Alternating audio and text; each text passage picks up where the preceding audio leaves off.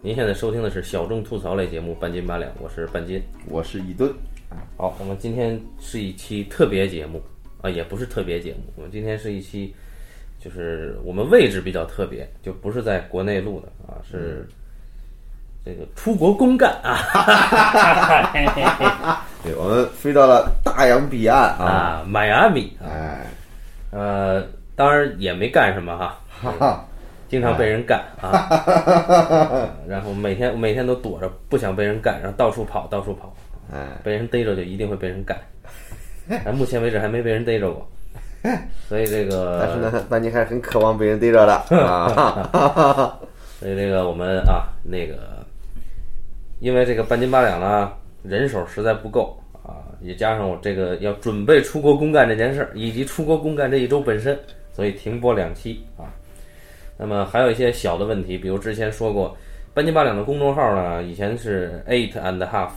但是呢，有很多听友反映说这个不好记呀、不好找啊。后来索性就改回到中文“半斤八两抡电影”对。你去微信公众号里面搜索“半斤八两抡电影”啊，然后去订阅啊。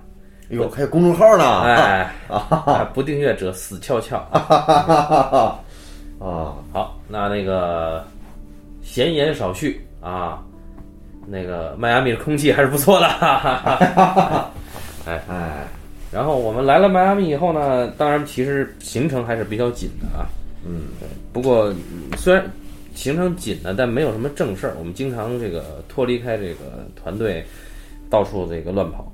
然后想了想，哎，还是尽量抓紧点时间录一期，因为哎，就是我回要真回了北京以后呢，这个我跟一吨小青年儿他们见面的机会就更少。嗯，反正现在一吨在这儿啊，那么我们就想来想去录一个跟迈阿密这个地方有关的电影。哎，哎对，然后呢，又有听友反映说，你们之前挖的坑还他妈埋不埋了啊？啊，啊，这个半天不填，对吧？那就有一个坑，就是一吨开的这个，哎，好莱坞黄金时代啊、爱情片。哎，那那么这个坑也该填了。好，我们现在住这个酒店， 酒店本身还是不错的。对对对啊，就不告诉你们是哪间了。但是这个是迈阿密唯三可以接待美国总统的地方，嗯啊之一啊。哎，哎，而且据说这这在这酒店里还拍过一部好莱坞的经典啊，这歌舞片叫《出水芙蓉》，哎，哎。我也不知道这片子怎么样啊，反正我没看啊，。他那那片子很不咋地，我我我给他是两星的评价哦，啊，然后呢，据说呢，这个顶层啊，这个总统套里边儿曾经住过克林顿和小布什啊，嗯，四万美金一一夜是吧？一夜，哎，都是他妈的纳税人的钱呀、啊！对，美国真他妈操蛋啊！ 所以今天我就邀请这个半斤先生来到了我的总统套房啊，我在 住上八天。啊哎，其实哎，最近签了我签了一些阴阳合同嘛，所以这这有有 这个我操有！点收入啊。 好啊，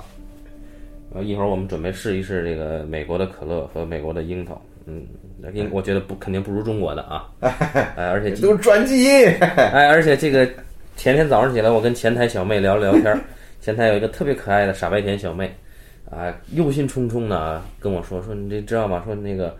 呃，我们的麦当劳跟你们的麦当劳是不一样的。我说是不一样的呀，我说我我们的麦当劳肯定不如你们的麦当劳 啊。她说 no，她说不是这样的。她说那个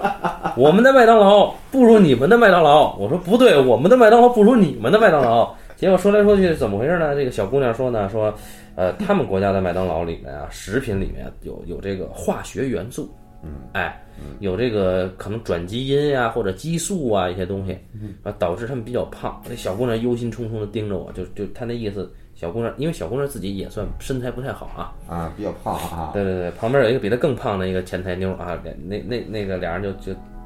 都比较忧虑。这个小姑娘就说说你这个我们这个国家好多吃的都不安全。哎，我一听 这这美国怎么这样啊？我们中国就不这样，对不对？啊，我跟她说，我说是我听说的是我们的麦当劳不如你们的麦当劳好吃啊啊。我说，至于这个，呃，美国人比中国人胖，我说是不是因为基因不同啊？No，他不是，他很 抗拒这个啊。我说我们中国人啊，比你们美国人吃菜吃的多。他说哦，他说这倒是，他说我们喜欢吃一些炸的呀、肉啊，这个我说对，比如说高热量啊，我说比如说高糖啊，哎，比如说今天中午我跟一吨在超市买了一个冰激凌啊，啊，我靠，那冰激凌是我有史以来吃过最操蛋的冰激凌啊！这个， 呵你说有巧克力和他妈的，就是巧克力心地就完了，对不对？嗯他妈的里边全是花生酱，我操，那叫冰激凌吗？那玩意儿，美国人太他妈可悲了。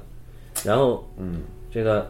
接接着说回来，前台小妹，前台小妹就就说说，嗯，说啊，最后前台小妹说了半天，我发现她的逻辑已经反了啊，结论其实他们比我们胖是因为他们吃东西吃的太嗨啊哈，嗯，这个前台小姑娘脑子不太清楚啊， 啊，对，然后啊，那说说回来，那后来前台小姑娘推荐的那个我们去的景点儿，我们也去了啊， 觉得很一般啊。哎，这个叫 Frost Science，是一个科技馆，但我觉得不如我们北京的科技馆啊。哎，那个那里边儿那个琼木电影啊，哎呀，这个差和北京的科技馆差的真有点远。这说真的啊，这这这句话是真的。我就觉得出来之后，像这种像这种这个这个城市景观，啊还是还是在国内就看就可以了啊。呃，城市景观指的是像这种科技馆这种这种这种玩意儿是吧？就咱就别来美国看了啊，中国的就挺好。哎，哎，当然了，就是我们呢之前也也从酒店借了两辆自行车啊。我明明跟他说的是两个男人要两辆自行车，但是他非得给一吨一辆女性自行车，哎，然后我们就这个骑着这个自行车啊，就逛了逛，大概那那天应该骑了有二十一公里吧，啊，来回。但觉得这在这个城市骑自行车呢，还是挺爽的，因为毕竟它空气、是吧，跟中国有点不一样。你像昨天的雾霾指数是十三啊，今天这是十四。 对对对对，啊，但是就晒了点儿啊。哎，好，那么我们回到这个迈阿密发生的电影故事啊，啊，这个呃片子以叫至于我们一定得要聊迈阿密风云，但是我们不聊。这个《迈阿密风云》啊，不敢聊啊这片子。哎那么我们聊这个这个片子比较老啊，叫《一夜风流》，哎，哎英文名叫《It Happened One Night》。OK，哎，我不知道为什么叫这个名儿，因为它 happen 的不是 one night，好像是 three night 至少。嗯呃，而且而且我觉得这甭管是几个 night，它其实没有 happen 的啊，就就那个那个没有 happen 的啊。啊，讲的是最后一个 night。最后一个 night 啊，对，哎，好，那么它呢是基于一个短篇的故事改编的还有短片呢。短短故事啊，可能是个短篇小说之类的啊嗯。这个作者叫塞缪尔·霍普金斯·阿丹姆·亚当斯啊，啊，那么没看过。那么这个片子很有名啊，豆瓣评分也不低嗯啊，由美国的著名的意大利籍导演嗯弗兰克·卡普拉嗯，哥伦比亚公司出品。那么为什么会聊这个《一夜风流》呢？当然它是发生在迈阿密了，但其实呢，这个故事只是在一开始，他们是从迈阿密启程的。其实这样，因为吧，半斤说想续一下那个那个之前的好莱坞经典爱情片，然后我一想聊什么呢？突然想到，哎，《一夜风流》这电影这么经典，而且呢没聊过，嗯，而且呢，事实上呢，之前我们聊的这个经典时期的好莱坞爱情片呢，但其实都是聊的四五十年代的。那我们知道，今真正的好莱坞黄金时代其实是三十年代，相当于我们以前从来没有聊过真正的黄金时代的好莱坞爱情片，嗯，对吧？嗯，所以说这才是正宗的。呃，而且另一方面呢，那我们之前也聊过那个罗马假日啊，有人曾经有有人说哈、说这个罗马假日是对《一夜风流》的一次翻拍哦，啊。这我看豆瓣上一个有比较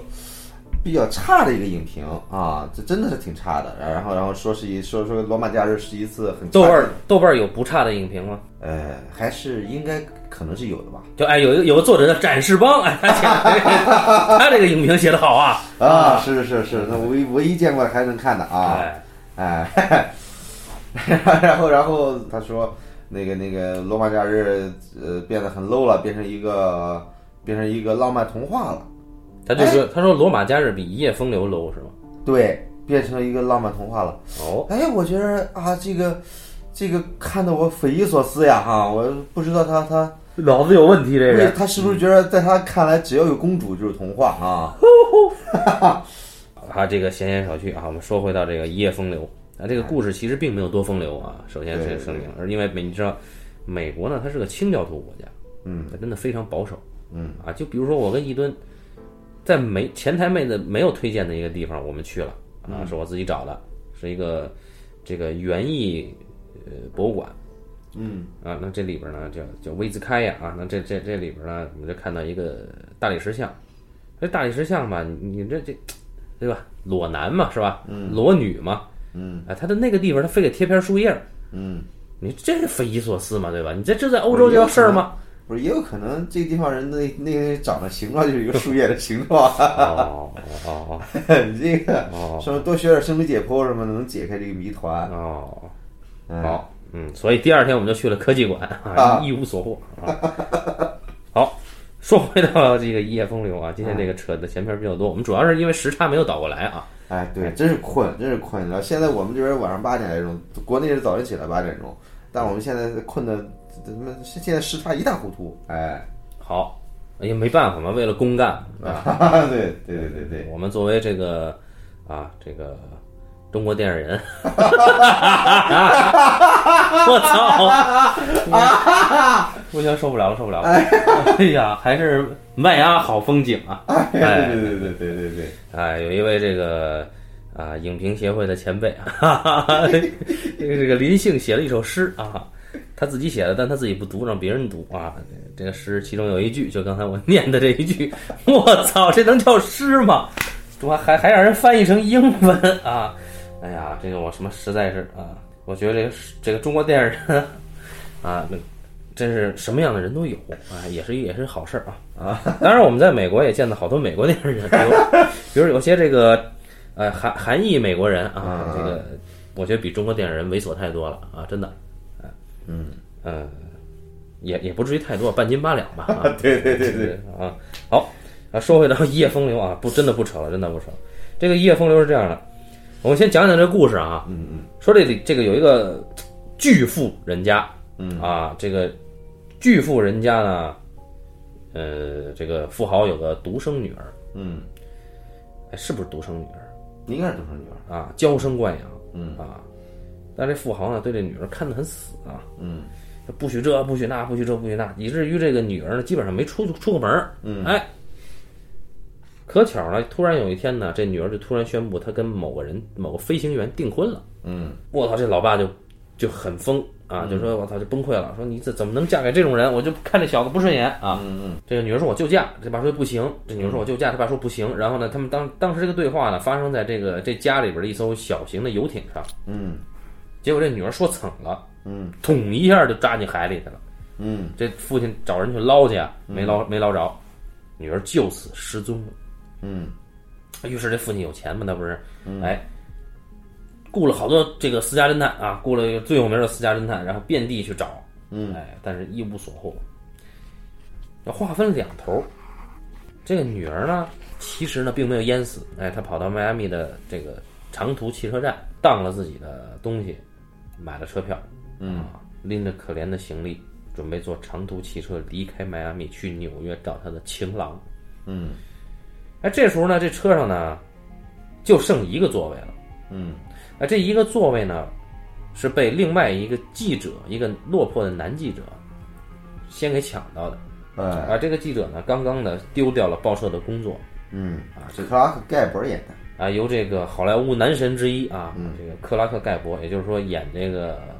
乱世佳人》里边那个啊，白瑞德先生，啊嗯克拉克·盖博由他来扮演的。那么他演一个玩世不恭的男记者，反正好莱坞黄金年代男记者都玩世不恭啊。嗯嗯嗯然后这个男记者呢，这个我们不要说男记者了，我们说记者吧。这个男记者这个名字读起来啊，然后这个记者呢失业了啊，他抢到了一个座位，刚放上行李，回身一看，操，这座位被一个妞儿给占了。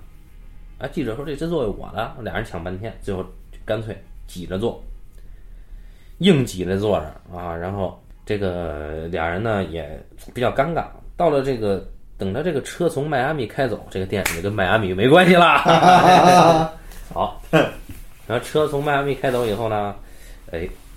中途有一个站停车啊，这个大家都下来休息。哎，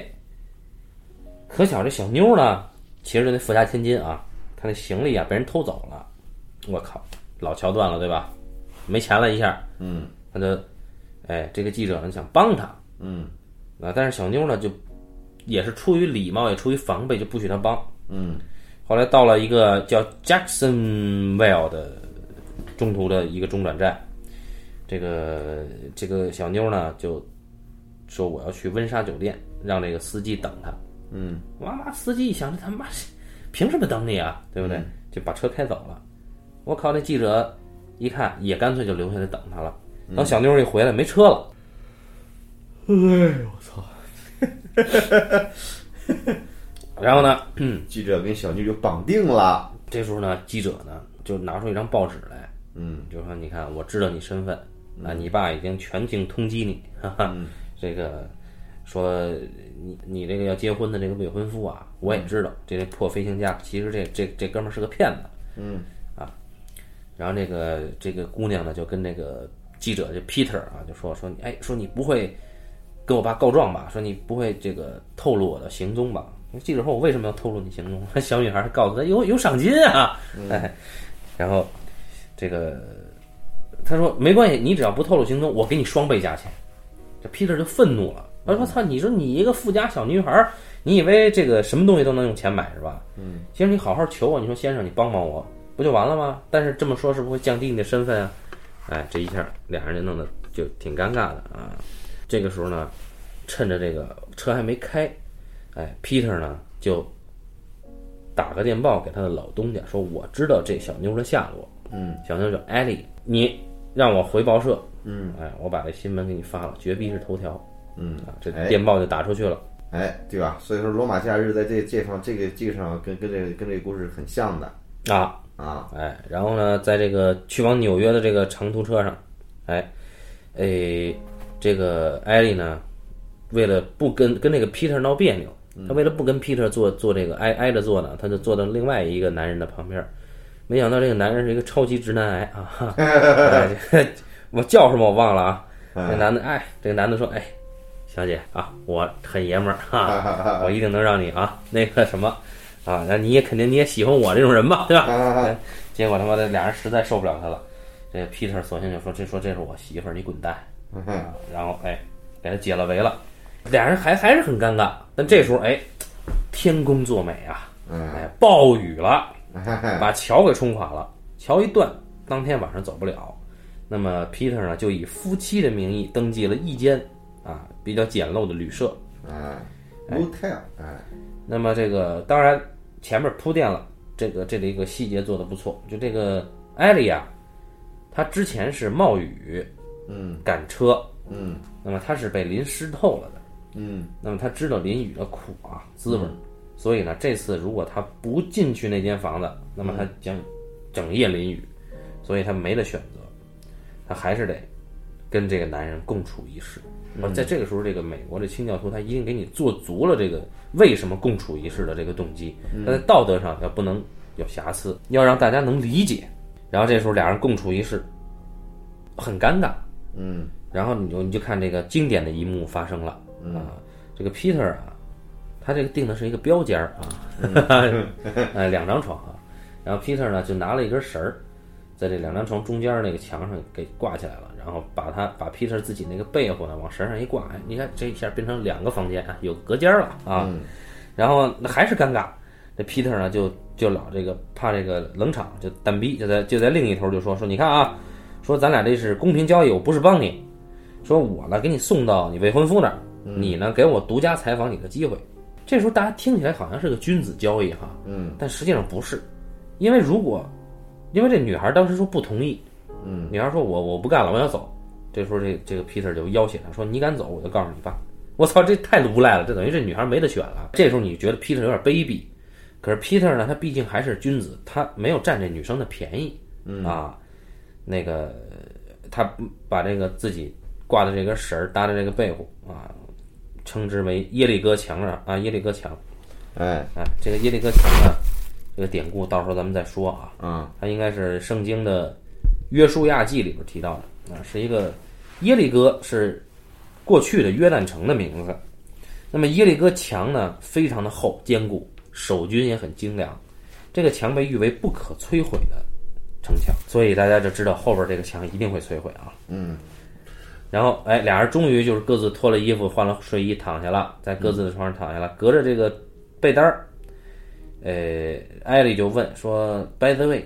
啊，What's your name？” 然后这个 Peter 说：“Peter Vaughn。”然后这艾莉说：“I don't like it。”这个时候呢，很有趣的一个对话就是艾莉说：“Pleased to meet you, Mr. Vaughn。”然后这个 Peter 说：“The pleasure is all mine, Mrs. Vaughn。”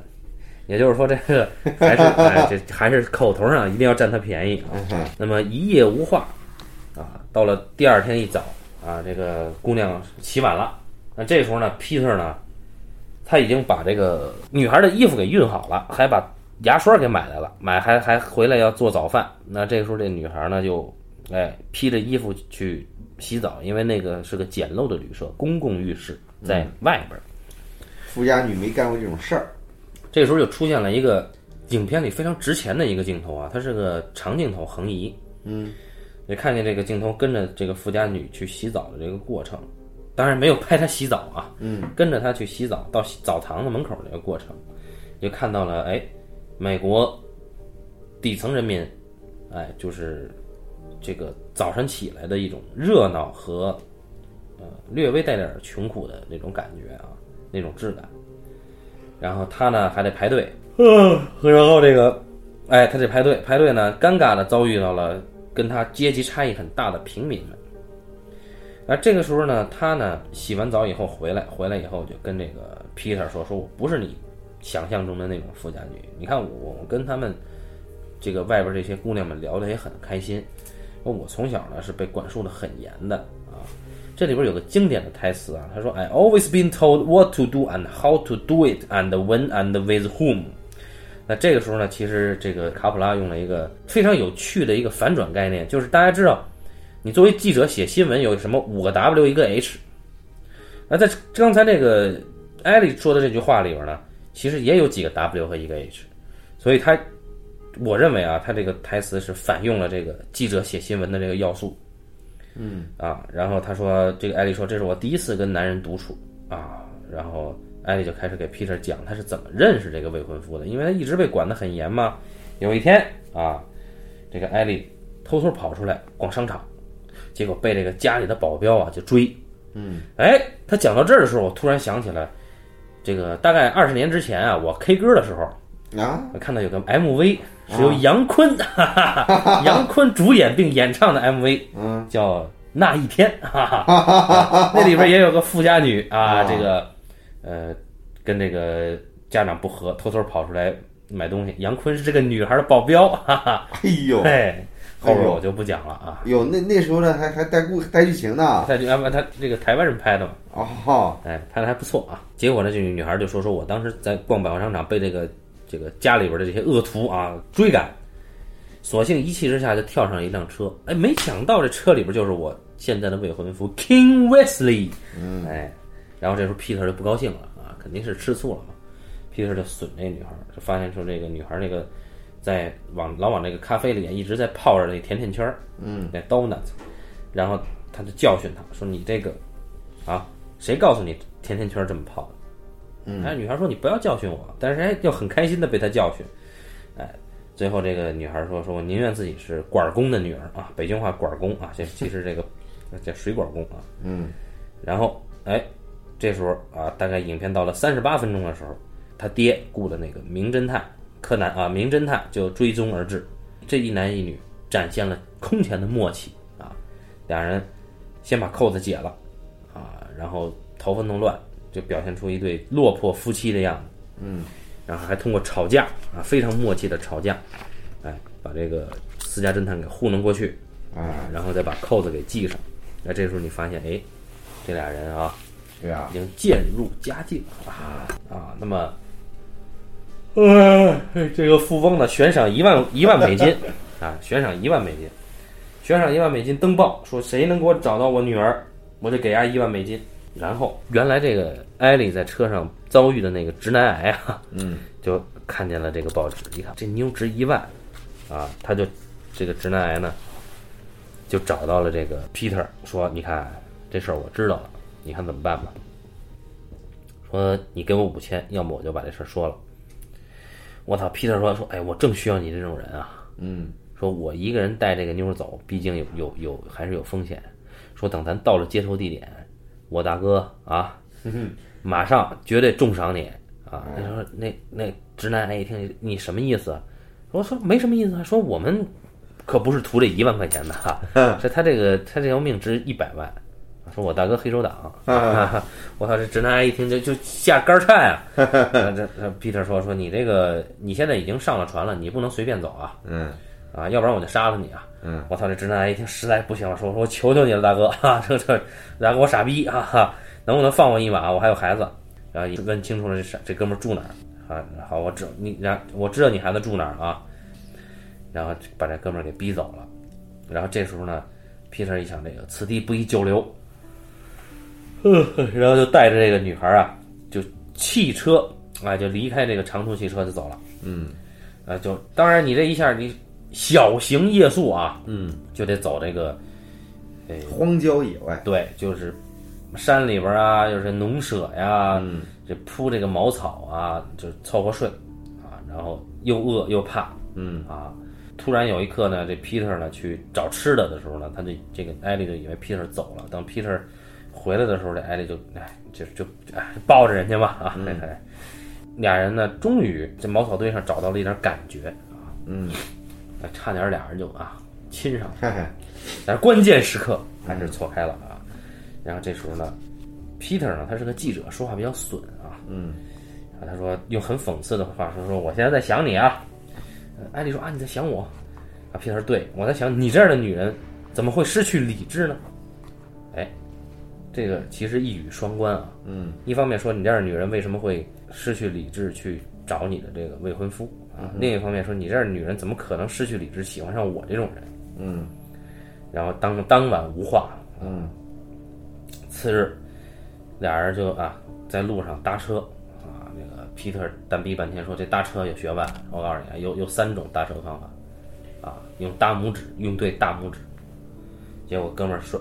摆了无数种方法，就一一辆车都不给他停啊，还是小妞儿厉害，把这裙子撩撩大腿，马上有一个急刹车，哎，然后他们就搭上了车，搭上了车呢。没想到呢，这司机呢，人家是个骗子，哎，把这个 Peter 的行李呢，哎，给骗走了啊！骗走了呢，哎，Peter 就他妈去追这哥们儿啊！一顿拳脚之后，Peter 也受伤了啊，受伤了，然后把车和行李都他妈抢回来了，然后就带着艾丽开车向纽约进发嗯啊！然后这个啊，艾丽还要这个给 Peter 疗伤啊，男人的伤口啊，你知道啊，这个女女生给疗伤啊。那这时候呢，这个俩人呢就找到了一个这个怎么说呢，是一个呃，这个叫民宿啊，哈哈，这个今天叫民宿啊，嗯，哎，我们喝点可乐啊， 要不然他妈的盯不住了啊。啊，我这个是 reduced calorie cola，嗯，我不喝这个。为什么呀？因为樱桃味儿的，我我我觉得不好喝。然后我们继续说啊，这时候呢，呃，当 Peter 去登记入住的时候，嗯，艾丽呢拿到了一张报纸，他这个报纸上登的什么呢？报纸上说呀，艾丽的老爸已经妥协了，嗯他登报说，只要你回到我身边，我就不反对你跟那傻逼的婚事。整点薯片儿，哎，啊还有开心果，好，还呃还有樱桃，薯片怎么样？不错，好，然后呢，艾丽呢就看完报纸，马上就给藏起来了。嗯她呢怕这个 Peter 发现，然后 Peter 回来以后呢，Peter 就脾气越来越差。哎， Peter 就就说说就在那絮絮叨叨，说我他妈也不明白，说你看咱们现在明明离纽约只需要开三个小时就到了，你为什么非要在这儿住一晚呢？嗯你看这蠢男人哈。嗯这时候我们才知道，原来是艾丽要坚持在这儿住一晚啊。嗯，你看这个，那、这一夜终于来了啊！啊，女人心似海深啊，那、这个 让我们去一探究竟。哎，因为这终中国原来有首歌啊，叫《女孩子心思男孩你别猜》。 好，他这最后一夜啊，哎俩人再次睡了一个标间儿啊。哎我也不知道为什么民宿是标间儿，啊而且人家以夫妻身份登记，为什么要给人一个标间儿？可能那个床可以拼成一个哈啊啊。然后这个 Peter 呢，就非常的那种酸酸的口吻啊，就说啊，说明天你就能回到你丈夫的怀里啊。啊！然后艾丽也不甘示弱，明天你就会得到一个好故事啊。Peter 就挂背，摄影机呢跳到了艾丽这边，我们就看着艾丽已经脱了一半啊，半裸的少女背影，嘿呀！然后这个啊不是，人家演员都二十九了，当时啊，我就说这个剧情里面啊，二十九在我眼里也是少女啊。哎对对，这时候呢，艾丽半裸的背影就问皮特说：“那我以后能在纽约见到你吗？”皮特说：“不。”就是说我不习惯和已婚女人相处，哎，我就习惯了。 然后这个皮特说自己媳妇 儿嘛，：“然后皮特说那个，哎，皮，然后然后这时候艾丽说：‘那你过来拜访我们有什么不好呢？’啊，皮特说没兴趣。嗯啊，真是啊汉子，艾丽说：“那那我就再也见不到你喽。”这俩人一边脱衣服一边争论啊。然后这时候呢，隔着被子，嗯这个艾丽就就找没话找话，就问他说你：“你难道就没想过你能爱上哪个女孩吗？”Peter 说：“我操，我当然想过了，但我跟你说得着吗？”啊，就是隔着被子，Peter 就描绘啊，他他如果他爱上一个女孩，他将会给这个女孩什么样的爱情？哎对，要去迈阿密的海滩上呃，他不是这么说的，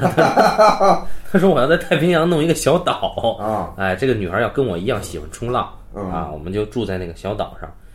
啊，当然我说起来干巴巴的，但是人家克拉克盖博说起来啊，啊那那隔着被子另一头那女孩的就化了，你知道吧？ 然后接着这个这女孩，我去他妈的就把这个就钻过这被子来了，就跑到这个床边儿就就扑到了这个克拉克盖博的怀里，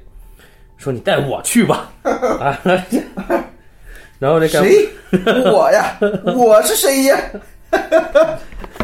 我就串到了串到了这鬼子来了啊！然后这盖文就说说那个说小姐，你最好回到你自己的床上。啊然后这不行啊！这个艾丽说没有你我活不下去啊！盖文说你还是回你自己床上去吧。俩人就非常的尴尬啊！你相当于一个男的拒绝了一个女孩的主动求爱 啊！哎，我就不尴尬，我经常干这种事 儿。啊是吧？对对对对对对，因为你这个你就不喜欢女孩嘛。 啊大哎呀！然 然后呢，这个过一会儿吧，这盖博他妈的反应过味儿来了，啊就一开始丫老在这生气，你知道吧？啊生气可能脑子不太理 智，就是人家反应，咦，这小妞刚才说什么来着？他就问了这女孩，说，哎，说等会儿，说你刚才说的是真的，你要跟我去是吗？然后那那女孩就就不理他，我怕过一看，人女孩已经睡着了。啊，就然后呢，这个盖博，我操，赶紧，我操，换了衣服，开车就跑了啊！嗯开车去哪儿了呢？哎，因为离纽约只有他妈的三个小时的车程嘛，他嗯开着辆破车就跑到纽约那报社，之前他供职的那家报社找这主编说，就这样，我卖给你条新闻，嗯你给我一千美金。我说主编说你丫已经被开除了，说你还不反省自己，说他妈什么新闻值一千块钱？他 Peter 说，我告诉你，这新闻啊我已经写完了，这个富家千金艾莉马上就要回到她未婚夫啊 King Wesley 的怀抱里，但是在就在这一刻之前，艾莉一定会离开她的未婚夫，改变心意。为什么呢？因为她爱上另一个男人。那主编说：“你知道是谁？”说：“我知道是谁。”那个人就是我。主编 他妈的，一开始以为这事儿是扯淡，哎后来一看还信了，真给了他一千块钱。于是 Peter 拿着一千块钱就回去要跟艾丽求婚啊。嗯但是呢，他抢的那辆车呀，是一个破车啊，那油呢只够开到纽约的。哎那就往回赶啊，人家这车还冒烟儿，我操，就反正就老桥段了。与此同时呢，艾莉呢就以为 Peter 呢把他给抛下了，嗯她不知道 Peter 走了啊。她这一醒来，这个姑娘就想不开了啊，想不开了呢，她就报警了嗯啊，就跟那个警察说说我是那谁的女儿，说你你赶紧让她接我来吧。而且警察呢就护送这个女儿跟她父亲去团聚，啊，以及他的未婚夫，哎哎，然后呢，Peter 的车呢正往回赶的路上呢，就被这个他父亲那辆车给超了。嗯于是他父亲领先一步，先接走了女儿。嗯然后这时候呢， Peter 发现已经来不及了，他追车又没油又爆胎，嗯啊，反正是各种啊。嗯等到最后没追上，没追上呢，这个 Peter 非常的沮丧啊，然后回到了报社要还这个主编一千块钱。嗯主编呢说：“哎，说你先拿着吧，啊，因为主编已经看过了新闻，嗯，相信他，嗯啊，这是主编的一个义举啊，你想想人家那边的主编啊，嗯然后这个时候呢，话分两头，到了这个艾丽跟他爸这儿，这他爸呢就发现这艾丽不是你不找到未婚夫，我又同意你的婚事，你有啥不开心的呢？嗯艾丽就不愿意说。然后呢，他爸说你一定有事儿，艾丽就不愿意说。啊他爸说你告诉我吧。最后艾丽还是说了，说说这个，他爸说你是不是爱上别人了？艾丽说说我爱这个男人，但是这个男人讨厌我的一切。嗯哎，就就有种女孩儿吧，她就喜欢这个男孩儿，不喜欢他。哎，然后呢，然后呢，这个女孩儿说，她不只讨厌我，她她爸说，她还讨厌你。 那他爸，哎，这个人有意思。你看这个父女之间这个基因啊，哎，都是这么贱啊。说我想见见他，你 看，哎，然后呢，他爸就说说你要是这样的话，你应该取消这个婚礼嘛。但是这个时候呢，你要知道，这个全美国各大报社已经报道了他们的婚礼，马上就要报道，这个马上就要开始了。嗯然后这艾丽说：“说我已经惹了太多麻烦了，我不想咱们两个都受牵连，说我要安定下来。我觉得我嫁给谁都都可以，只要让我安定下来。注意，我在这儿停顿，不是因为我要吃樱桃，是因为这块儿比较重要，一会儿我们回来还要说啊。嗯，当然也确实因为我在吃樱桃。嗯，然后这时候呢，他爹就问这闺女说：‘那么呃这个男的叫什么呀？’这男的说叫约叫 Peter 沃恩。哎，他爹说：‘我操，这名字耳熟啊！’从西装的这个内兜里边掏出一个封信，哎，这封信的署名就是他妈 Peter 沃恩。我这女的一看，哎说你给我给我， 这抢过来了。一看，一看这个 Peter 沃恩怎么写的？说这个说先生，我要跟你谈谈你女儿欠我的钱。嗯这个女孩看了以后特别失望，说这男人不就是想要那一万个美金赏金吗？你给他吧。嗯啊，你看这是误会吧？啊，嗯好，接下来这个富商呢接见了沃恩，嗯沃恩他妈又是一副这个攻击性很强的啊嗯一种批判的态度见这个富商，桀骜不驯，说我给你列了个清单，你女儿这个牙刷多少钱啊，围巾多少钱，被套多少钱啊，车票多少钱，一共三十九块六，多一分我不要，给我开支票走人。而富商说：“操，啊这小伙子有意思啊！”那富商就看上这小伙子了啊，不对，这富商觉得小伙子不错哈、啊，嗯，然后那富商呢就反复就问这小伙子絮絮叨叨说你你你你 Do you love her 啊？这这个这小伙子说说他妈谁有病才喜欢这女的呢？啊这富商说 Do you love her 啊？再三逼问，哎，啊嗯小伙子说我告诉你他妈傻逼才喜欢她呢。啊，这富商说 Do you love her？Yes 啊。说说但不要因为这事儿鄙视我 啊！哎，然后这富商啊，这齐了。嗯哎，这时候呢，这个他女儿呢在外面，正好接见这个狐朋狗友上流社会了，然后俩人就重逢了。嗯然后这个爷们儿就跟这女说啊，说果然现在这个这种场合更适合你嗯嘛，啊，还还在批判他。那女的也急了，女的说你不就为了这个这点臭钱嘛，嗯啊，你拿到钱赶紧走人，啊，俩人就不欢而散。然后第二天到了婚礼，到婚礼以后呢，他爸你看例行公事啊，嗯结婚，他爸牵着女儿的手，搀着她往前走，嗯就跟他说啊，说你呀、如果不取消婚约，我觉得你跟我终生都会后悔嗯啊！我也不知道这老头儿他有什么可后悔的啊，可能还是他看上了这个。嗯然后我跟你说为什么？说这个孩子，这个男孩他没要这个赏金，他只要三十九块六嗯啊！你看这个孩子还不错嘛。嗯然后哎，你看这女孩又不表态，我操，就在那儿。最后，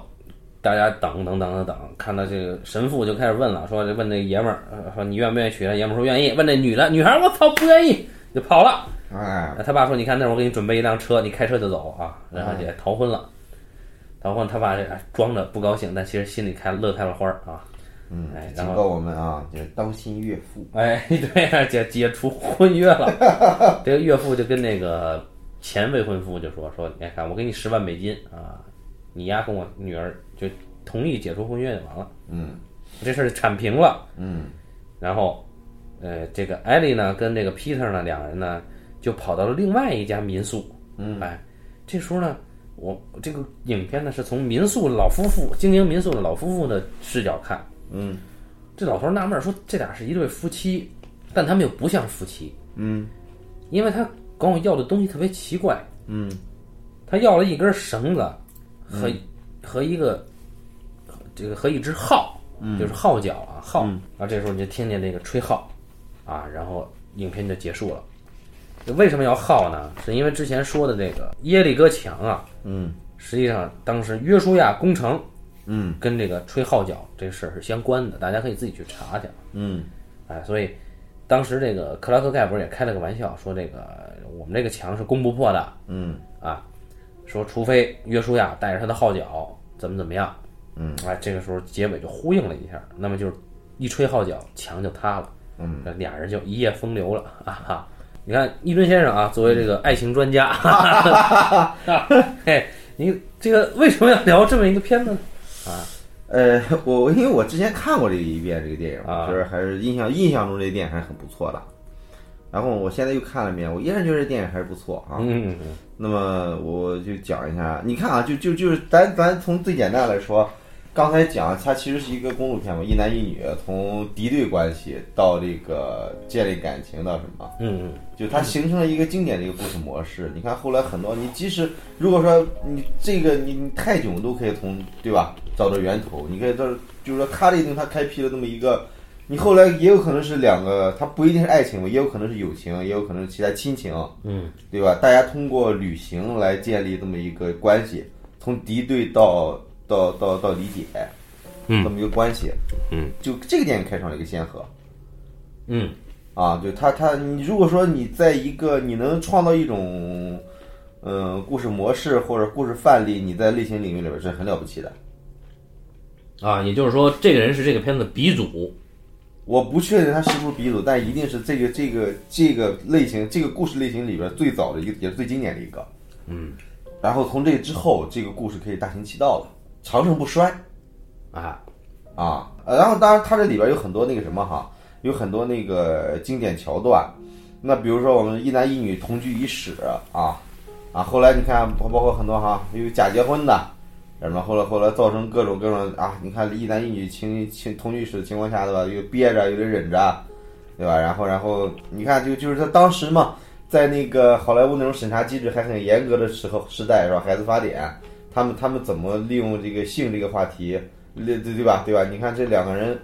他如何创造一个性的禁忌，对吧？然后他们又他又不能，他其实其实非常好的利用了这个性的禁忌来讲这个故事。哎，对，哎，这个这个这个是是他这个电影让让他让他这个电影里边性的力量其实更大。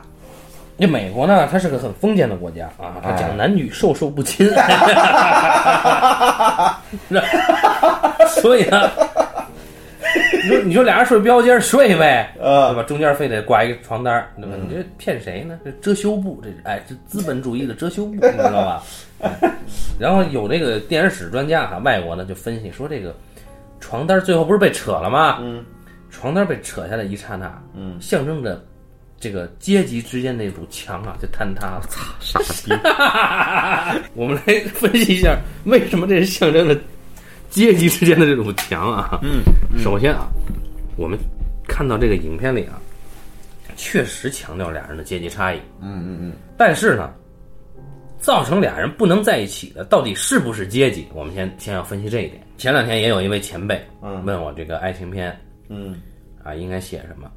我说这个先甭管他写什么啊，爱情片大家最后都看这俩人能不能在一起，嗯或者看这俩人为什么不能在一起。嗯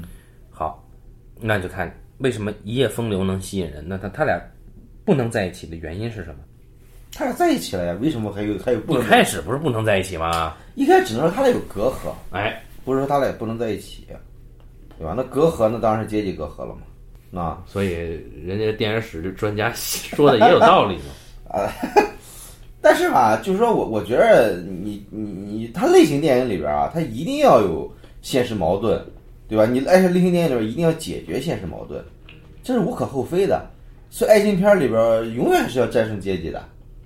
嗯，对吧？你你嗯，他泰坦尼克号就很明显嘛，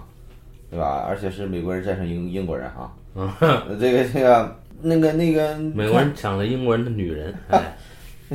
你看到动作片里边，永远是战胜种族隔阂，嗯，往往一个一个黑人英雄和一个白人英雄联手拯救世界什么的，嗯这个这个东西吧，我觉得就是他影评家了、理论家了，就是把这个东西特别理论化、特别什么，我觉得这个东西很没劲，因为因为你本身这就是一个创造很现实的一个问题，你你咱们咱们的人们，你你必须要你必须要解决这个现实矛盾的，这样我们才能有爽感，看这电影才会才会才会才会才会才会也就是说他是能够挣脱开现实的这个枷锁，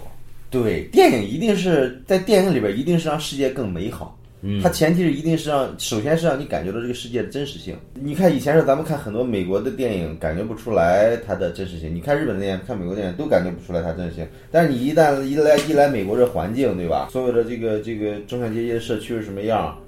看他这个国家是什么样，你觉得他就是拍的老百姓的事儿。电影里边就是就是展示了老百姓的生活。嗯，它它并不是说一开始就会给你美化或者很拔高，但是你中国电影就扯了淡了。你看中国电影里边，大部分人都住着那种特豪华的那种房子了，或者就就往往就这东西现实感太差特豪华的房子，啊！你就说男女主角住别墅啊，不一定是别墅，公寓也会住的远远比一般的这个这个什么要要豪华的多。就中国人他不太懂得拍好看了，不代表是要拍豪华了。对对对对对对对，但我觉得他也不是说在在一定说我要展示这个人有钱，对对他他只只是是不知道怎么好好看。对对对对，就拍成广告效果嘛。嗯，相反，日本那种置景啊，美术也好，它写实感那是真好看。对，但是呢，你会看，你会觉得哎，这个很扎实，就是它是对生活，但它未必有钱对对对对对对，啊。你你去看这个石之予和这个之前的作品嗯，啊，除了《第三度嫌疑人》啊，之前的作品，那种那种写实置景的那种写实感很好看，但是你会看出这个家庭就是最普通的日本日本人。嗯，所以就是说，中国的爱情片在你说这种现实上，它是带着一种美化滤镜的，是吧？对对对对，就是好莱坞这样的电影，虽然我们觉得好莱坞电影它很梦幻，嗯，很什么，但是你好莱坞电影也是从现实中深化出来的，这个是无可置疑的。它必须它必须是有极强现实感的。呃，那么你觉得《一夜风流》这里边现实感在哪儿呢？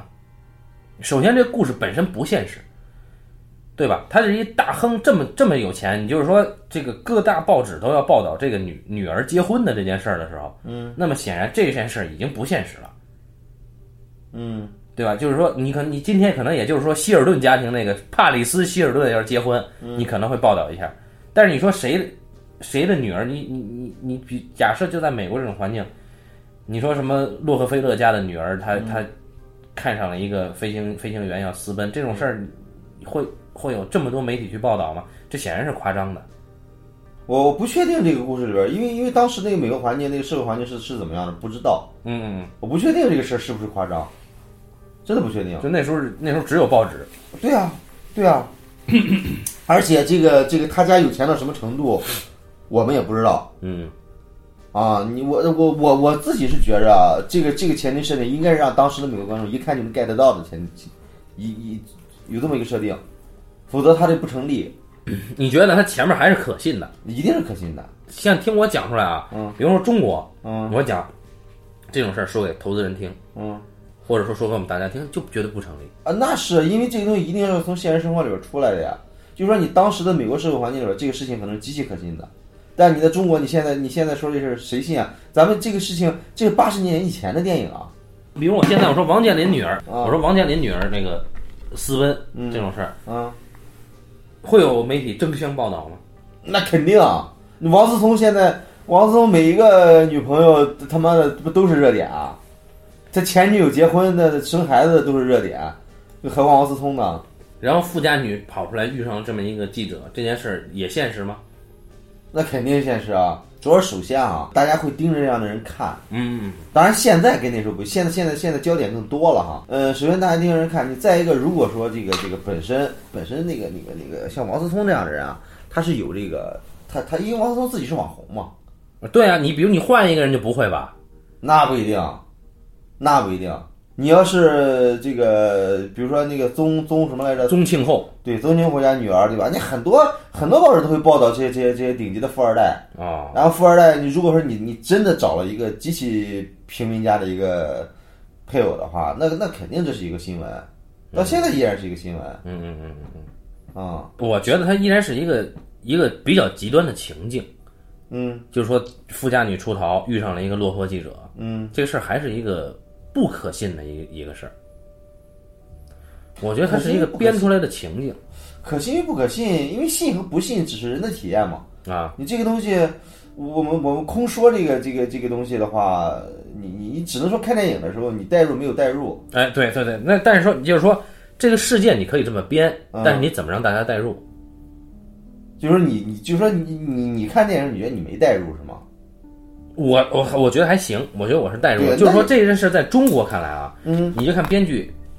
你怎么让大家去代入到这么一件事儿？因为这件事儿本身太巧了，嗯，就是说我一个富家女什么都不懂，然后我出来做这种平民的这种交通工具，然后呃，我邂逅了一个这个桀骜不驯的男记者，嗯，这个话讲出来你就不信嘛？嗯，然后你就说本身它是一个以巧合为开端的是吧？对，这事儿明明明就是一个巧合嘛。嗯，那你这种巧合之下，你怎么去，怎么说白了就是这事儿你怎么让大怎么骗大家信？因为这事儿是本这样身，就是说本身这两人碰见啊，邂逅是一个电影的开始。对，就是说，我是觉得你巧合放在一开始设置这种巧合，嗯这是可以的。嗯嗯如果后来再设置一些这种巧合，那那就没劲了，那那就是 bug 了。嗯嗯我觉得电影里边儿，电影里边儿巧合，巧合的用处也就在在这个地方。嗯，就是一开始对啊，我觉得他用的没有什么问题。男男男主人公就是说我我们是一个人遇到另外一个人，我们的电影就是讲的一个人遇到另外一个人。嗯你说遇到本身有问题吗？那你这话怎么说啊？好，啊，所以还是要看，因为我们中国电影和美国电影讲的都是某个人遇上某个人，嗯，但那这就是爱情片，你怎么让大家做的就是说，你能相信这种遇见，嗯，哎， 《泰坦尼克号》里边杰克遇见 Rose，呃那就极其不可信嘛。就是说 Rose 要要要要跳船，要要跳船，杰克去救他那那段实在是太做作了，那那那个嗯，那他俩那那什么，就是明显是明显是看到编剧的作为，编编编剧的那个故意故意在推动这事儿嘛。但是你看，你如果说你要讲《漂亮女人》这样电影，对吧？为什么这个这个茱莉亚·罗伯茨会遇到理查基尔？那没有为什么呀，就是男女主人公遇上了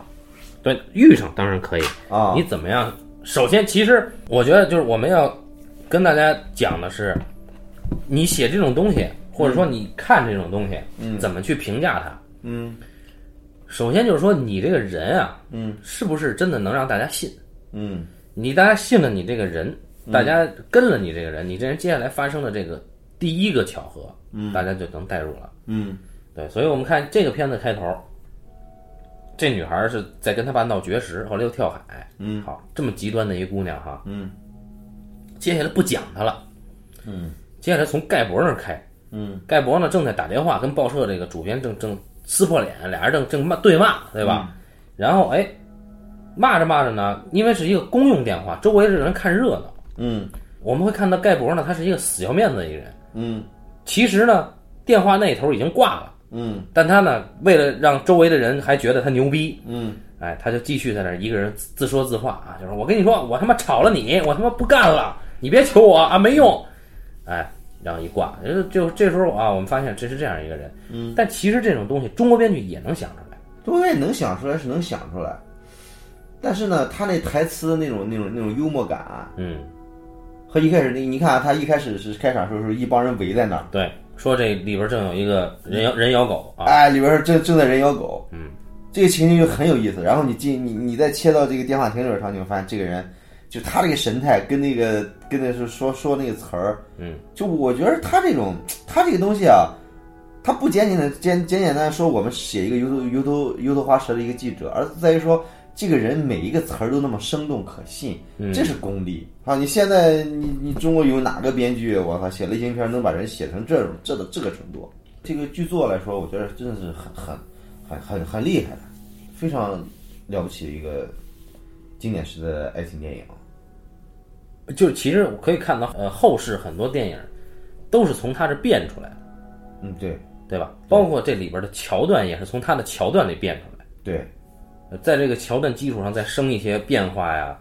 再怎么样，不管是说俩人共同坐着一辆车，嗯，挤着一个座位，然后女的又遇上一个人，男的为她解围，说这是夫妇啊，就就这种桥段其实很常见，但是你今天看起来，你依然能看得进去啊，对，因为它非常非常自然。嗯，而且你看，就像一开始那个、那个、那个、那个、那个直男癌那个、那个老在那调戏这个女孩那个人，就直男说那些话，就调戏她那些话，又逗又猥琐，就是这个我忘了那词儿是什么，但是这个人给给人印象太深刻了。嗯，然后呢，那女的，然后她一直说说说，跟那个跟那一直一直搭讪那女的，然后女的说：“我不用说话，我在这听一下，反反正你一个人也这对话也能也也能完成得了， 对吧？”然后然后那个人又烦人又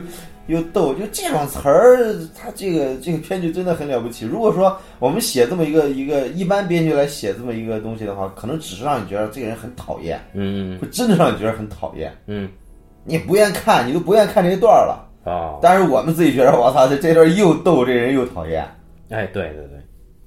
所以这这功力确实是很了不起的。然后我们看，因为他整个旅程里边儿，就是这个女孩她的情感怎么一步一步，就两人之间的情感怎么一步一步细微的变化。对吧，你看一开始克拉克盖博，克拉克盖博，你这这个这那个小偷一开始一开始他俩怎么建立联系的呢？是因为在车上那个车座位，克拉克好不好不容易抢上了车座位，嗯对吧？刚把上面挪了一堆报纸，他刚把那堆报纸挪开，一转头，那女孩坐上去了，嗯，对吧？那俩俩人抢一个座位，这是一个敌对关系嘛，就不得已俩人只能坐一块儿了。今天好多电视剧也是这么编的，啊，对对对对对对，对，但是呢，他他还是牛在他这个每个词儿的写作呀。你看一开始讲，一开始一开始这个抢座位的时候，这个这个克拉盖博看上一堆报纸，他跟那个那个司机，司机说说这个我这个这个报纸，他他忘了，他说放在这儿不行，还是司司司机说啊，他反正意思是要把报纸挪开，司机不挪，他自己把报纸给扔了。嗯他说因为我不喜欢坐在报纸上，因为我之前坐在报纸上一次，呃那结果那报纸上字儿头条新闻都印在我屁股上了，结果所有人都盯着我屁股看。就这种词儿写的是太好玩了。然后他他问那个司机怎么说问那个司机话呢？司机都啊哈，都啊哈，司机一直这么回答。 我说司机呀，啊，对， 耶，对。然后后来他再怎么跟这女孩的这个这个这个对话给接续下去，就这个这个情节设置得特别有意思。就功夫永远都是体现在细节上的。而且确实有有一点很重要，我觉得就是说，我们现在看黄金时代的爱情片为什么好看？嗯，除了他台词功力好、演员表演好之外啊，有一点很重要，就是说他真的是绅士。嗯嗯就我们看今天的国产爱情片也好，甚至外国的片子也好，嗯，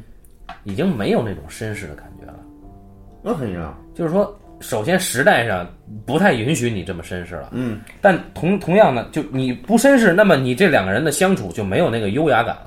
嗯就没有那个分寸和距离了。嗯，那这样的爱情片看起来，你就会觉得这两个人很低俗。你不管你是用什么样的演员，包括美国恋人也好，嗯只要是这两个人，除非你想想讲这种青春爱情，嗯只要是成人的爱情，你不不不不这么绅士，不这么有这个距离感，没有这个分寸感。当然，其实彼此都想睡对方，但是你压抑在这儿这个分寸感，那么你就会觉得这两个人会让你产生一种，呃，我想看他们，而且他们就是我不反感他们。嗯嗯可是今天很多爱情片，成人的爱情片哈、嗯呃，不是成人动作片，是成人爱情片了。那你就会看到，哎，他们没有这层纸了，没有没有没有这个这种呃所谓的社交礼节，嗯那你就会觉得我靠，那是这俩人什么时候上啊？不上吧，你觉得不可信，嗯，你觉得装逼；嗯上了吧，你就看不起这俩人。嗯。我是觉得现在有这个尴尬，现在吧，我我觉得他他倒不是说一个，就说你说的那种距离感啦什么的，就是好的编剧导演一定可以很好的拿捏这种分寸的。嗯你比如说一个那个英国电影《Once》，对吧？一个一个弹那个那个音乐电影，嗯那个那个《Once 那》那种分寸感的处理，可比这《夜风流》可高明多了。嗯，哦，就是就是现在依然可以做到，就是那那是非常牛逼的作者能做到这种程度。嗯嗯嗯嗯呃，但是现在我是觉得普遍来说作者都都很糙，因为因为主要是其实男女之间吧，他他他不管是身世还是什么原因，他一定是有隔阂，就是任何人两个人之间都会有隔阂，嗯而且他有一个情绪的爆发点，尤其像爱情这事儿，嗯尤其是这个人在点儿上，那人不在点儿上，这个时机就错过去了，嗯你会永远产生一个遗憾。当那人反应过来的时候，这事这事已经就已经过去了。嗯，啊，说一吨先生作为爱情专家 啊， 对，这个我对我在就是说爱情专家，我当年在爱情上有很多歧路啊。那个呃在在我歧路过程中，发现很多这个这个现在的这些九十年代八九十年代到现在爱情片都深深的骗了我。为什么呢？因为我们看电影里边啊， 为什么呢？因 为他们让一吨误以为自己喜欢的是女 性，我操你大爷！那个 不是他这个就到了到了现在这个爱情片啊，基本上都是给女观众看的。嗯大部分爱情片都是给女观众看的，所以我们看这个荧幕上这个对吧？这个男人都巨帅了，这个这个那那那形象都都很什么。当当当这男的终于见到心爱的女孩，对她说一句 “I love you” 的时候，这个女孩立刻融化 了。 哎，哈哈对对对对。啊，我原来以为是真的是这样， 后来我试了一下，发现不奏效。 嗯但是你忽略了这个前提呀、啊，前提是这个男演员巨 帅，是吧？这个没办法，这这这确实这不能赖人家啊。不是不是，他他他他他也赖人家，我操！原来不是他他他会把爱情简单化吗啊，？对，简单化是，你会觉得爱情就是那么简单，但其实不是啊。爱情就是一捅就破的事儿。啊 但其实不是，我一直深受其害啊。哦尤其我年轻的时候，哎，为什么我要奋发图强的要研究这个好莱坞爱情片呢？哦为什么想这对吧？为什么我看拿下来看这个《一夜风流》觉得很好呢？因为《一夜风流》对吧？人家还是讲了讲爱情是怎么发生的嘛，啊，人家没有说， 人家人人家人家对吧不是说那么简单的事儿嘛。那么你你觉得《一夜风流》它是呈现了这个过程的是吧？他对啊他每个过程都很可信嘛。一开始的时候，这个男的，一开始的时候，这个这个这个这男男的 第一次这个这个，呃，跟跟帮助这女的，是因为有小偷过来偷着女的包，被男的看见了，对，见义勇为。对，应应激反应，立刻就追那小偷，嗯这是没有问题的，很正常，因为那坏事就在你眼皮底下发生了嘛。然后第二次，这女孩错过了巴士，嗯，就回来一看，哎，这男的在等她，我操，俩人非亲非故的，我操，你你这女孩就觉得这男的有问题。对，那男的为你，人家凭什么要等你啊？男的展开报纸说：“我发现你就是富豪的千金。”而且这个男的很牛逼，而这个男的这个他他他这个男的这个人我还立住一个地方，他虽然是一个油滑的记者，但他不至于说把这个女孩给点了。你看啊，嗯，对吧？他他他写一篇报道，写一篇好故事，顶多值一千美元。他如果把这女孩举报给他爸爸，值一万美元。但是呢，他是一个记者，他不干这种事儿。哎，有所不为。哎哎对，就在这种情况下，两个人可以成型了，嗯可以形成搭档，一起往前走。但是呢，这个时候尽管他俩绑定了往前走，但依然是一个敌对的关系，嗯心内心里边是敌对的。直到我们的猥琐的直男癌出现，调戏这女的，他依然是见义勇为。哎，对，男的看不下去了嘛，说这是我 wife，对吧？然后在这时候，哎，有意思吧？就就就就是这当这时候俩人共同面对一个敌人的时候，嗯，他站在同一个立场上，俩人就可以成为普通的朋友了。嗯，然后成为普通的朋友之后，俩人有了共同嘲笑的对象。哎，对，聊了一路，发现下一步下一步，我操，共同一起住了一间房 嗯，啊，一起住了一间房，我操，这个女的一开始抗拒啊，对，也没带，我操， 这个这这个克拉盖博 很绅士嘛，对吧？ 这女的后来就愿意了，是吗？ 这太孙子了，这个。 这个。嗯，然后盖博对吧？对吧？依然是依然是为了从从职业角度对吧？我要给你写一篇报道。 说这个这个这种这种桥段也骗过我，这个好多这个好多这种某种片子的啊桥段，就是一开始女的都演没呆，后来这个女的都愿意了，后来后来我发现不是这么回事儿 啊。啊，说回来是吧？开个玩笑啊，哎，对，这个，对对，因为因为因为他是这男的嘛，所以说，然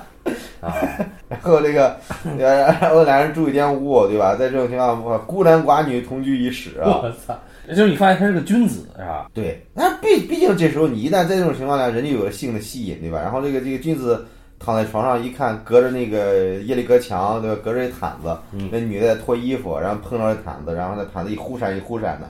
然后女的呢把自己脱下来的内衣直接挂在了这个墙上， 哎，引发了无数遐想啊！对呀、然后这时候这这这个这个对吧？然后这个女的又很拘谨，对吧？哈，哎呀，没带， 我裹不紧了衣是这服，么说 的， 裹紧了自己的衣服是吧？ 然后，然后这一刻的时候，哎，你你你，哎，这这一刻的时候， 两人距离在拉近嘛，有 啊，对吧？然后，然后到了，到到了，到了，到了，到了第二天啊，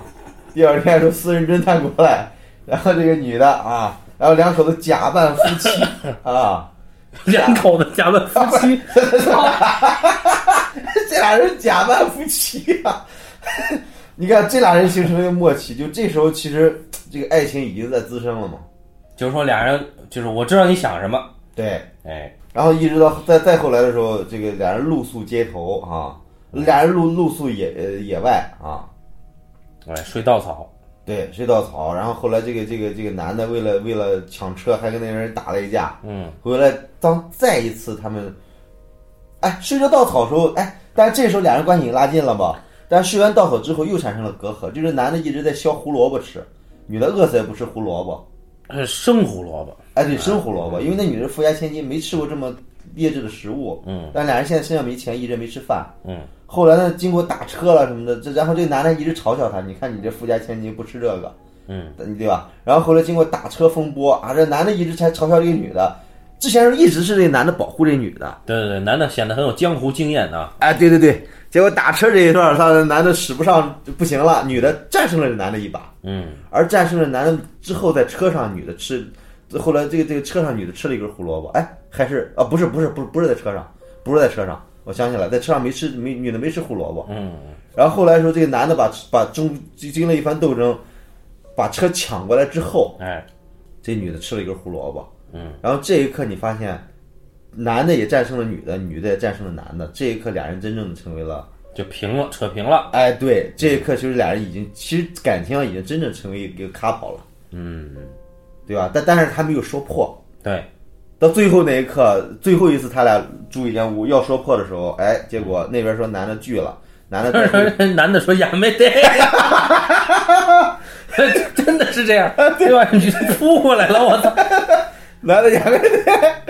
等男的想醒过来的时候，发现想过来的时候，发现他女的睡着了 啊。对对，当然我我是觉得从剧作上来说，这这一点是这个地方是不好的，啊，因为呢，你是为了纯粹为了让他俩制造隔阂。按说是女的这时候心事重重，刚刚要扑过去被哑巴呆了，女的 一回去又睡着了，这女的心也忒大了。 这女的确实是心大啊！对你现在仔细想，这人物设置性格确实是，对啊这女的行李被人偷了都不知道嘛，对吧？不是她心大了有点，就就我觉得这一刻她再怎么心大，我靠对对，对，这毕啊她竟应该是自己的事儿了。对吧？他他得辗转反侧，不应该睡着，嗯但没办法，编剧为了让让他俩制造隔阂，就让他俩就让女的直接倒头就睡着了。我嗯操！累了，啊，对对对对，你只能这么解释了嘛？就是男的抗拒半天， 女的使了半天的劲儿，累了。啊对对对对对对对，反正我这这是这是我唯一觉得这剧作让我觉得不行的地方。不，我觉得还有一个不行的地方，啊就是说最后解决这个问题没有落在这俩人自己身上，这这啊是这对对是对全靠男的嘛，对对对对对，对还是还是挺看不起女人的啊。嗯，就这女孩儿说啊，我我就想安定下来，所以我跟谁结婚都行，这种话也说得出来啊。嗯然后这不是一个一开始能够他妈跳海出走的女人的能说出来话。嗯嗯嗯然后，当然她怂了，她怂了以后呢，她说出这种话，而且一切到都到最后了，还得是她爸逼着她，甚至是有点逼着她了，说嗯你、你真的你这样的话，我我我也能高兴，你也能高兴，这这话都说出来了。嗯然后这女的到最后一刻才逃婚。嗯嗯我是觉得，一个是它后拖的有点长了，嗯嗯嗯，因为这片子它不是九十分钟，这片子应该是，其实我觉得这片子九十分钟够了。一个是拖的长，再一个呢，就这片子到最后啊，你看不到这个女人为爱情做了什么。人家有女爱情逃婚了啊，一个女人逃婚这事还还没做什么呢。我说这个确实是啊，确实是你说的这个这个确实是一个很大的一个问题，不不是说这个这个剧作存在很大的问题，而是说这个这个地方它没有那么高级，没有那么好，嗯不是，就是说我觉得它没有那么利益上没有那么好的一个高的一个地方，我觉得导演他就这水平，嗯嗯嗯，包括他另一个片子叫什么《生活生活多美好。生活多美好》，不是所有的呃傻逼美国人啊，小点声，小点声啊啊！傻逼美国人一到过年就看这个，现在还看这个呢啊？反正他们之前就是说一过圣诞节，美国人经常会看这片子，拿出来看。我觉得关于他们这个是不是圣诞节看这片子啊，咱们可以问一下前台小妹。 我前小妹就算了吧。啊我我是觉着哈，我是觉着把这个美国的主旋律拍的让我觉着很可信的，嗯，也就是卡普拉了。如果说我你要不说可以对比另外一个导演 叫做克鲁什么什么什么东西来着，就是拍《魂断蓝桥》的导演， 啊，还拍一个电影叫《冤梦重温》。那么《冤梦重温》怎么样 呢？哎呀，我当时时候，我《冤枉重温》一直是我电脑里边儿，一直存在我电电硬盘里边儿。然后我看豆瓣评分八点几，八点好几，我觉得肯定是很经典。就他讲了一个什么故事呢？一个男的失忆了，战争归来，一个男的失忆了，哦，可以理解。失忆之后他找到了一个温柔贤惠的女子，哎，组建了家庭。 嗯，然后呢，然后这男的出去干什么事儿了，被车撞了，就又给失忆了。 是，然后呢，前几年的事儿想起来了，这几年的事儿给忘了。我操！哦哦哦就主要是他这个男人那个内存啊、坏区 啊，随机坏的不一样，你知道吗？然后这男的他他，然后这男的就回到家里边继承了万亿家产，我操！哦那这个女的可怎么办呢？女的怎么办？然后后来他招了一个女秘书，就是他当年的妻子。哎呦，哎呦，这呃这。忍辱负重啊！哎，对，这女秘书，然后后来怎么着呢？人家女秘书跟她讲讲自己的伤心往事，说自己的丈夫啊出去买东西，不知道怎么着又回不来了。嗯，结果呢，这个女的自己呢带孩子，后来一场瘟疫夺走了孩子的性命哎，呦呦，呦这女的孤身一人哎。呀妈呀！然后后来从报纸上找到了她丈夫的消息，嗯，然后后来就招聘了她的秘书，要在她丈夫身边不离不弃的唤醒她。后来，后来我就没看，我就删了嘛。 好，看了之后我就给删掉了嘛。我操！我觉得这不韩剧嘛，对吧？ 他这个， 然然然后呢，这个这个导演呢还《魂断蓝桥》，因为《魂断蓝桥》是一部争议很大的电影啊。虽然我 是们吗？争议极大，你看《魂断蓝桥》吗？没有啊，是但我知道哎，这《魂断蓝桥》，因为大家都很你大家都知道耳熟能详的经典电影啊。啊，对对，就是这个女的，哈哈。啊，对对对对对，他对吧？路路数跟这一样，对吧？然后你要不一样，这男他妈打仗去我了，知道 对是啊，但是这个女的也都成妓女了嘛，对吧？也是一场误会，怎么着怎么着，最后我操，女的啊自杀了，哎呀，这个哎呀，很很很很很苦情哈，苦情苦情，了不得了不得女人不容易，啊！对对对对对哎，对，哎呀，我这个苦情我这很受不了啊，这个这个这个太他妈的，他这应该还是给女人看的是吧？我也不知道他是给男人还是给 女人。哎，那再说这个导演还有一部给专完全给男人看的电影，嗨， 你家看了这人多少年的呢？就两部嘛，哦关键是第二部我不知道也是他导的，你知道哦吧？有冤不重，我看的时候我觉得我操，这导演是有黑名单上了。然后后来我看一个越狱，我以为是个越狱的电影呢，哦结果呢是讲一个男的因为冤狱进了监狱。哦，我操，好听起来又是这种故事， 然后这这这这这个还不是主旋律啊，这个是骂那个政府的。哦，而且这这男的出来之后越狱出来了，出来之后我靠奋发图强，这男的很善良，哦人也特别好，成为了一个著名的企业家。啊啊，然后后来一再次被通缉，然后监狱还他去了另外一个州当企业家嘛，原来那州通缉他，哦原来原来这边骗他，只要你回来受审，怎么着就可以给你减刑，哦，怎么着象征性的怎么着，然后这这傻逼就信了嘛，就信了人也没给他解决，又给他关进去了嘛，最后最后这男的很苦恼， 又在越狱的时候被杀了还是怎么着来着？啊不，我操，没有被杀，没有被杀，哦最后越狱，最后又一次越狱了嘛，越狱的时候对一番工友他们说了一番很很什么的话，然后消失在了旷野，就讲这么一个人。那启发了史蒂芬金写《肖申克的救赎》是吧？ 呃，他他，你看，哎，其实哎，其实讲这个故事，其实你觉得还不错，对吧？也没有啊， 反正反正能听嘛，就觉得人是个傻逼，是吧？没别的。哇，这关键这里边儿就是每一个桥段是一个极其的傻逼苦情，你知道吧？哦就极其的单线条，你知道吧？就这个人物极其每一步都相信啊，我相信这个事情可以的，就观众都觉得这事不行，他就是相信这事一定可以的，所以觉得这智商有点欠妥吧？我操，这人适合拍主旋律。啊，就觉得特别适合这拍主旋对律对对。然后这人拍了，然后这人拍好电影，还拍部电影翻译过来也叫《出水芙蓉》。 呃，生死抉择，对对对对 对，对对对对对，这这这这个导演是好莱坞经典时期的，我觉得是非常有代表性的一个导演哦就是他经典时期的各种电影的弱点之集大成， 我操！但是呢又被大家奉为经典。哦哦哎，这个魂断蓝桥导演啊，大家有兴趣可以看一下。如果说拿这位导演你跟卡普拉比一下，我操，这这个这个就相当于冯小刚跟莱昂内嘛。哎，当然不是不是，这个我觉得像冯小刚和那个，操，不比利怀尔德是吧不不不比了，我操不比了 哦，，比谁都不合适。 真不合适，真不合适对啊！我觉得卡普拉他这个这个生活多美好啊，我觉得也很主旋律，很主旋律，但但你是你信是吧？我相信。啊但而且他就是他这个他这个东西，他人物不是那么单线条。啊你像《生活突然多么好》，他讲的是这个人物，他一直就这个人，他一直在为别人奉献。我觉得可能是因为什么呢？就是他他影片里的人物啊，嗯，他是真的做到这个人物的善良，哎，对，但他没有做这个人物，把自己的善良输出成一种理念，就善良跟理念还是不一样 的。你比如说《生死抉择》这种电影，这个这个他他这里边儿，你看他这善良真的善良。你看一开始的时候，呃，这个这个他他这个这个他，我记得他小时候，嗯，因为他那个他在药店里边打工，那对老对板对的孩子死了，嗯，死了之后老板悲痛欲绝，嗯，在卖药的时候，结果呢把毒药给卖给别人了，嗯，然后这人一看，我操，这是毒药啊！他自己给吃了，我操！他好像他把那个药给追回来，还是没给卖来着，我忘了。嗯，反正他他他，然后然后那那当时那药店老板以为这是一个售卖事故呢，结果还揍了他一耳光，把他耳耳朵给一只耳朵给打聋了。对对对对对，然后他他就跟老板说说说，其实这么回事儿。老板痛哭流涕说：“哎呀，我冤枉你了什么？”你觉得这个情景，我其实真的觉得现在讲起来，我依然觉得很感人。然后老板回去把自己的耳朵割下来， 寄给了这个哥们儿，寄给了詹姆斯·史都华。 然后石头花，因为石头花一直有个梦想，嗯，就是想能环游世界。嗯啊，不是是环游世界的，反正说出出这个城，呃，出反至少出这个城读大学，啊，对吧？结果反正刚出刚刚刚刚刚要读大学出去的时候，结果他爸一遭遇了什么事儿，他必须要回来继续继续继继承这个家业。哎，你看你说到这儿的时候啊，他还挺像肖那个《混蛋篮球》那个导演做的东西的，对吧？就是也挺苦的嘛，对吧？我刚要出这城，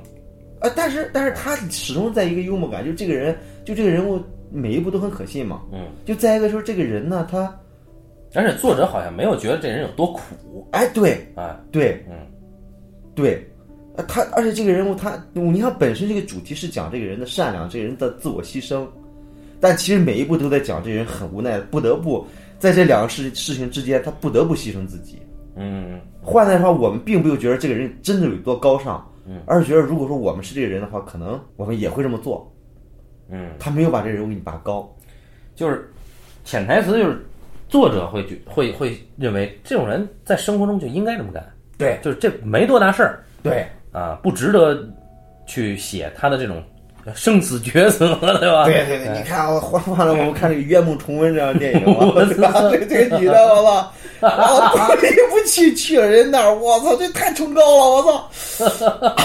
这导演真的，导演真的觉得这个女的苦啊！哎呀，我 我操操，真的，啊是。对，对其实就你真正，其实真正体验过苦难的人，他他不会觉得这是苦难，哎， 是，啊、肯定是这这导演应该还是挺优越的。哎，对对对想对，哎呦我操！一般觉得别人苦的吧，自己心理承受能力都比较 差，真的就哎呦，我就受就见不得这个，哎呦，你说那谁那谁可怎么办呢？这我妈就这样啊，好了，你看这个这个本身这个这个这个《生活多美好》里边的情境是，而且卡普拉还不是这《生活多美好》里边好像还有一个事儿，就曾经他有一次好像再一次攒足了钱要出去的时候，她就把钱给别人啊，了。不是，好像因为对对对，他就把钱全都借给别人了。嗯嗯，然后呢，别人也是因为确实是，发现别人确实是确实是，这个这个这个，你在这种情况下，确实你你得帮助别人，因为别人确实是生活有困难，就他生活是有困难，不是苦啊嗯啊。人家这个这个分寸拿捏的特别好，他是救急不救穷。所以就是说，就真崇高啊，肯定是不拿这个事儿当事儿。哎，对对，就你看， 我们看那个就是《绝命毒师》，嗯你看老白啊，嗯，原来曾经就是他实际上也是那个富商他们家合伙人，对对吧？他创始人，嗯，但是你看，我操，这么多年他一直受气，嗯，媳妇儿也不太看重他，然后还得了绝症，但是他始终不提这件事儿。嗯当然，老白他还是很介意这件事儿了啊，嗯嗯但介意那我们都会介意，但你还可以看出来，老白这么多年，他真的没有拿这，至少在他犯罪之前，他没有拿这事儿当事儿。嗯，这时候你再拿出这这个事儿来说，我操，你觉得这人真他妈崇高嗯嗯嗯啊！当然后边会发现老老白老白苦了啊，嗯，对，对，而且就是老白他那他这他这笔写的太好了，老白不是因为没钱。到困难的时候，他那他那富商朋友第一想到过来借你，你治多少？你要你你你你治病，你花多少钱，我也给你贴。对，但这个时候，本来老白已经不打算再贩毒了，嗯，但这话老白他怕，我操他妈的，不行，我还得贩毒，我他妈还得自己挣钱，嗯，这下一下把老白人物给立起来了，我操，他他他他真的是为了自己啊！你看最后当第五季时候再翻牌的时候，嗯老白说一直我一直说借口我贩毒是为了国家，我我制制毒是为了家庭，为了国家，我操！ 为了家庭啊，但其实是为了我自己嗯，对对对，这这是真的，就不虚伪，啊，这对是真的，嗯，对而且这这这是他他为家庭这这件事儿吧，你可能前两季你觉得啊，这可能是这样的，嗯，但后来你发现其实当这是哪季出来的这这件事儿，当这件事儿出来以第后，一季就出来这个事儿了，第一季就有这事儿第一季就有这事儿，啊，所以这个就把这个人给立起来了。嗯，他一开始的时候只觉得自己要死了，要要要要要给弄家里留急笔钱，嗯对，对，当那急钱留了以后，嗯，发现后来又又化疗，又什么，发现钱更多嘛。本来这这事情钱的问题解决了，嗯这个老白依然干，哎，就就就这这回到这个这个这个卡普拉哈，啊，回到卡普拉，你看这画这个这个生活多美好，一开始的情景是怎么着？是这个人，因为这个人老是帮助别人，结果这个人最后时候被逼到死胡同了，嗯，也没钱了，要破产了，要自杀。嗯，然后呢，上帝呢找了一个天使过来帮这个人，啊，救这个人。是个醉汉是吧？我记得是对，呃，也也是一个落后老头吧，啊，落后老头帮这人。然后呢，就是说你一开始讲就讲一步一步，这个人是怎么到这一到到现在这这这个程度的？嗯，这个这个人其实始终，你看他这个这个电影里边，其实在讲这个人的无私奉献，啊嗯，但是呢，一直是在喜剧的调调，一直是以喜剧的调调，尤其这个这个史都华和他那个女朋友的爱情，嗯，对吧？曾经在一个在一个在一个不是底下是游泳池，上面是那个什么，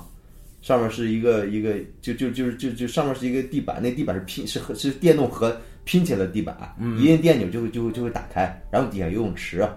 然后好像在毕业舞会上什么，就结果结果在启动了那个地板，结果所有人都掉下去了。他有很多那种喜喜剧的一个情境，嗯，他始终在以喜剧的调调在讲这个故事，嗯，但最后时候这个人没不无法承受这个事儿，依然要去自杀，然后呢，这个这个这个这个天使给他呈现了一个情境，说如果你当时这些事都没干，你看现在这个这个城镇是什么样的城镇？嗯，就是发现当年他如果没有帮助那个老板的话，可能那个老板他因为他的过失，直接会导致另外一个家庭的孩子死了。嗯，啊，老板自己也可能就忧就就忧郁自杀了，或者怎么着的？什么？如果他当时出去出去了之后，他爸爸会怎么样？他女朋友会怎么样？嗯嗯，整个城市会怎么样？发现我靠。然后呢？其嗯这实，是新的呼唤，这是爱的 源泉，这是人间的春风。然后呢？就是这个这个事儿，当当这事儿结束之后，就是就是就是他只是这人想过来了，嗯对吧？这个人没自杀了，并没有说天使，我给你一笔钱，我帮你，天使我帮你解决这个问题了。天使给只是说让你知道你自己的价值是怎么回事儿。嗯当时的话回去之后，天使没有给他解决问题，但是当年他帮助过那帮人过来给他凑钱，让他解决了这个困难。 ，neighborhood， 对那个护着，那个护着给他解决了困难。就这这，他这个东西是，是是是是，就卡普拉，我觉得他他，因为卡普拉他自己，他是一个，他六岁就移民到美国了。他是一个在美，他虽然是一个意大利一一籍的美国人，嗯，但是其实卡普拉相当于相当于算是本土美国人，对他跟怀尔德不一样。啊，对他怀尔德不一样。你看怀尔德比骨子里边真的是鄙视美国，真的是因因为因为因为卡普拉他你既既然是这个人，你在这个地方成长了，你你在青春期期在这个阶段度过了你的青春期，那么你对会会对这个地方的邻里街坊，你对会对这个人情味儿会有体验，不管你喜欢吧，你厌恶也罢。嗯那我们看李安的电影，李安为什么《父亲三部曲》可以拍得好？因为李安他是长在台湾的生生长台湾这么一个人，所以他对中国人这种人情味儿他是有极大的体验的。嗯虽然他拍中国人人性，味儿，他能拍得出来。你看后来的电影，这个《避风暴》，他后来很多电影去西方拍的电影，咱不说它好坏，但无论如何，李安他电影里边不可能有那种人情味儿，嗯，社区邻里的人情味儿，嗯因为这种体验是不可替代的。呃，所以卡普拉，我我是觉得卡普拉骨子里边有这种早年好莱美国人那种那那种那种那种人情味儿，所以说他的东西会很可信。相对而言，就是说回到这个引子，你刚才说这个罗拿罗马假日跟这个一夜风流去比啊，嗯，罗马假日显然就不是一个现实故事罗马假日也是现实故事啊，你啊，公一个公主哎，你就像一开始的时候，啊，呃一个一个公主接受外国那些呃外国人的采访，嗯但是公主太累了，她要把脚从高跟鞋里边伸出来。啊，就就我这这个细节是有现实感的，就我我觉得电影就是细节堆起来，就是说你只要这个人物的体验现实感足够，那它就是现实的故事嘛。你你你讲外太空的故事，它也是现实的故事呀。嗯，就我觉得你只要体验进去了，而不是说我们通过理念，不是说像 《圆梦楚门》这样的电影， 它就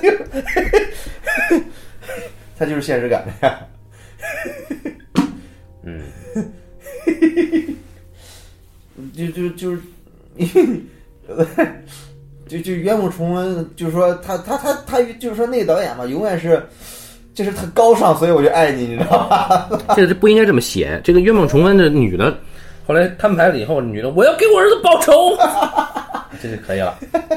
哎， 而且卡普拉他这种人，就是他这种，你觉得他这种，就就是感觉像一个幸福感很蓬勃的一个人，就他电影里边总是幸福感很很蓬勃的这么一个一个状态。所以就是美国人，因为美国人单纯嘛，哎，对对，美国人喜欢卡普拉也是可以理解，对对，所以你看，但是卡普拉他这种他这种故事，两人之间打破阶级的约束，打破这些束缚，你是你是在一定环境里边的，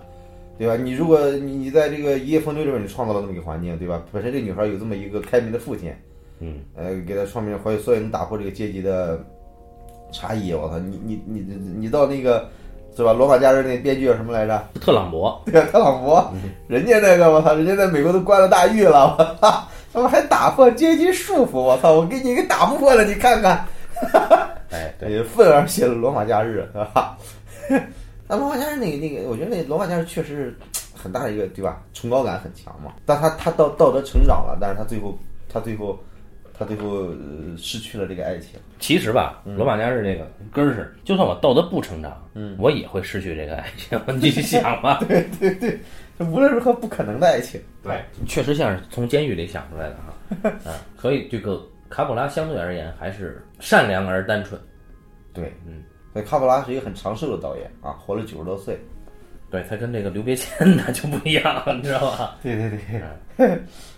他跟刘别谦应该是一代的吧？他他比怀尔德还是老啊，应该是。他比怀尔德老，嗯，啊，可能跟我跟刘别谦我哎，可能差不多吧，可能欧欧洲人是牛逼，对，哎确实是牛逼，但是呢，这个欧洲人呢，他心思太重。像美国都是我们这个酒店前台小妹这种啊，嗨，你一定长寿，你别别担心这个 食物里边有什么化学不行，没没问题啊。哎，很可爱啊，关于这个爱情片呢，其实呃说了半天啊，还是一个你这个现实感怎么建立？嗯，但无论如何，我觉得我我建议大家，我我我嗯，还是得吸取我的教训啊，啊千万千万不要随便 I love you 啊啊， 啊，就是爱在心里口难开。对对对，好，对，哎，那么这个大家要啊，多从这个要从多从那个爱情专家这儿听一些建议啊。我将来有可能开一档节目啊， 这个一吨一吨老师啊，呃这个 接待各种的热线啊。哎呃，对对对对，啊，那大家有有什么情感方面的 困惑呀？啊，有什么生理期上的呃不对，有什么这个青春期里的什么啊生理发育上的问题啊？哎，一吨 老师都可以给你解答，但是对不对的 呢？我觉得就就大家就听个乐儿就完了。好啊，哎，那么关于一夜风流呢，我们就聊到这儿啊。嗯，我们还是希望我们在美国期间，就虽然没几天啊，但是还是要再聊一期什么别的玩意儿啊，目前还没想出来。好，那么大家还是要应该去有机会去这个非法下载一下《一夜风流》看一看啊。感谢大家收听这一期的半斤八两，咱们下期再见啊。好，再见。